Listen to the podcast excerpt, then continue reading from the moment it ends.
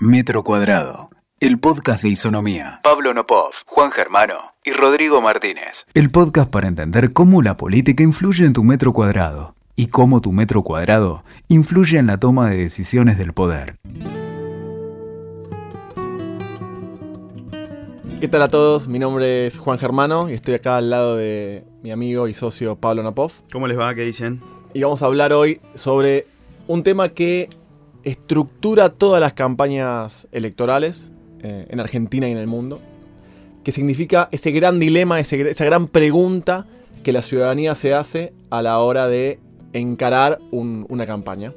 Que en algún punto lo interesante es que sin importar el momento histórico, sin importar el país o el continente donde está, sin importar si es una elección local, provincial, estadual o nacional, siempre está presente porque tal vez es el único dilema que no entiende de momentos o lugares porque ese es la esencia de una, de una campaña electoral.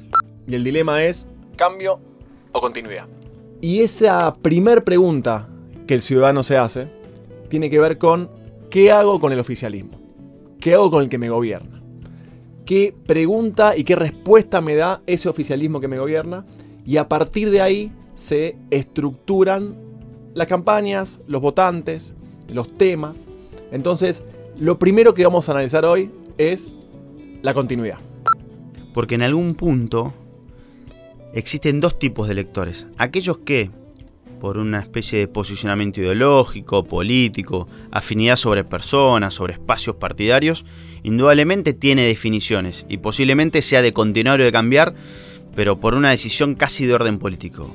Ahora, también existe una cantidad de electores que son los que esencialmente definen las elecciones, los que no se movilizan por estos posicionamientos actitudinales, en donde empieza a imperar esa realidad o realidad percibida de cómo vive y eso tiene que ver con el oficialismo. Entonces, dentro de esta continuidad que vamos a analizar hoy, los que quieren continuar, básicamente vamos a poner dos grandes temas. Uno es expectativa versus realidad, qué me prometieron, qué esperaba yo y qué finalmente se cumplió. Y el, el segundo gran tema tiene que ver con, llamemos, la economía, la economía versus el resto de los temas. Empecemos por el primero, esto de expectativa versus realidad. Y ahí es muy interesante y muy importante ver qué, es lo que el ciudadano espera y qué cumple. Y ahí hay algo de la promesa, de las palabras que se usan, de, qué utilizan los oficialismos para prometer, que es clave, es desde dónde se anclan esas expectativas. Y hay un elemento central ahí, Juan, que tiene que ver con que si esa promesa o ese conjunto de promesas tiene un carácter más medible o tangible o es más bien etéreo. Dicho otro modo, si anclas la situación en un momento, dentro de 12 meses, tal o cual cosa, si anclas la situación en una cantidad de kilómetros de rutas, calles o algún elemento, si anclas la situación en un porcentaje, voy a lograr tal o tal o cual cuestión. Indudablemente ese tipo de promesa es una promesa que te genera, si es creíble, mucha paz hasta el momento en donde debería cumplirse y un problema enorme desde ese momento. En caso que no lo cumplas, por supuesto. Correcto. Pero esta, esta promesa tangible, tantos kilómetros de ruta, tanto ve bajar tanto el porcentaje de desnutrición o de lo que fuese, genera mucha espera en la sociedad. Y eso es muy atractivo para un político. Porque la sociedad te espera, te espera hasta ese momento específico en donde se pone a medir. Bueno, me prometiste tantos kilómetros de ruta, ¿cuántos hay? Me prometiste bajar tanto el porcentaje de determinado eh, problema o valor, ¿cuánto bajo? Entonces, ahí si sos efectivo, si sos bueno, si lograste esa cantidad determinada de kilómetros, bueno, la verdad que tu propio relato, tu propio storytelling, tu propia estructura de identidad se hace fuerte, se hace robusta.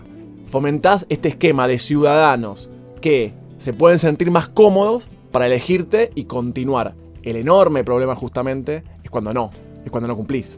Porque además de fondo, lo que vos lográs con esa promesa, cuando la cumplís o cuando no la cumplís, es darle los argumentos a los propios o a los ajenos, pero son argumentos contundentes. Vos dijiste que tal día iba a pasar tal cosa y no pasó, no hay discusión posible. Aquellos que están enfrente tienen un arma poderosísima para decirte que no hay que elegirte. Y de manera contraria, aquellos que tenés más cerca o que potencialmente tenés más cerca, tienen un arma poderosísima para excusarse. porque al final los ciudadanos necesitan excusas para excusarse y las promesas o el cumplimiento o el no cumplimiento de las promesas tal vez sean de las excusas más poderosas justamente para excusarse. Y el segundo gran tema que estructura y ordena a, esto, a este esquema de continuidad que se plantea en todas las elecciones, tiene que ver con, digamos, lo económico contra el resto de los temas. ¿No? Eh, esta famosa frase de es la economía, estúpido. Bueno, y la verdad que habría que complejizar un poco ese, gran título, ¿no?